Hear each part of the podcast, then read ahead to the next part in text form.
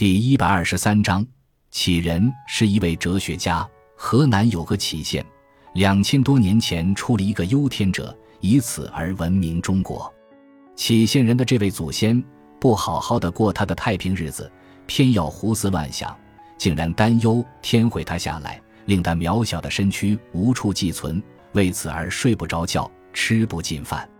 他的举止被当时某个秀才记录了下来。秀才熟读教科书，一眼便看出忧天的违背常识，所以笔调不免带着嘲笑和优越感。靠了秀才的记录，这个杞人从此作为庸人自扰的典型，一笑千古。听说直到今天，杞县人仍为自己有过这样一个可笑的祖先而感到羞耻，仿佛那是一个笑柄，但凡有人提起，便觉几分尴尬。还听说曾有当权者锐意革新，把“杞人忧天”的成语改成了“杞人胜天”，号召县民们用与天奋斗的实际行动洗雪老祖宗留下的忧天之耻。可是，在我看来，杞县人士不应该感到羞耻，反而应该感到光荣的。他们那位忧天的祖先哪里是什么庸人？恰恰相反，他是一位哲学家。试想。当所有的人都在心安理得的过日子的时候，他却把眼光超出了身边的日常生活，投向了天上，思考起了宇宙生灭的道理。诚然，按照常识，天是不会毁灭的。然而，常识就一定是真理吗？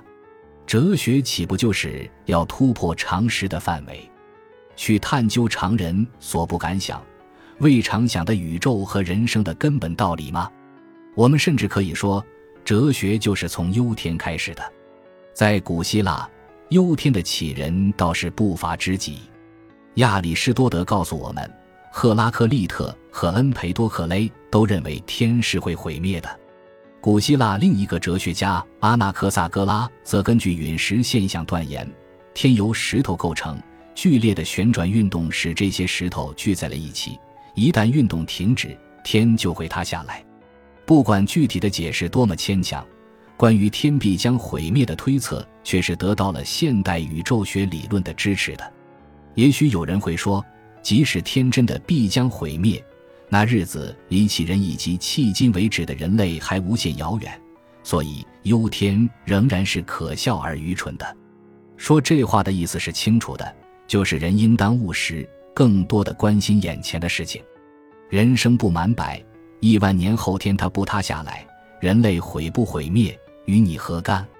但是用务实的眼光看，天下就没有不可笑、不愚蠢的哲学了，因为哲学本来就是务虚，而之所以要务虚，则是因为人有一颗灵魂，使他在务实之外还要悬思，在关心眼前的事情之外还要追问所谓终极的存在。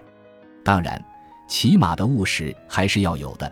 即使哲学家也不能不食人间烟火，所以杞人因为忧天而废寝食，倒是大可不必。按照列子的记载，经过一位同情者的开导，杞人舍然大喜，不再忧天了。哎，咱们总是这样，哪里出了一个哲学家，就会有同情者去用常识开导他，把他拉扯回庸人的队伍里。中国之缺少哲学家。这也是原因之一吧。感谢您的收听，本集已经播讲完毕。喜欢请订阅专辑，关注主播主页，更多精彩内容等着你。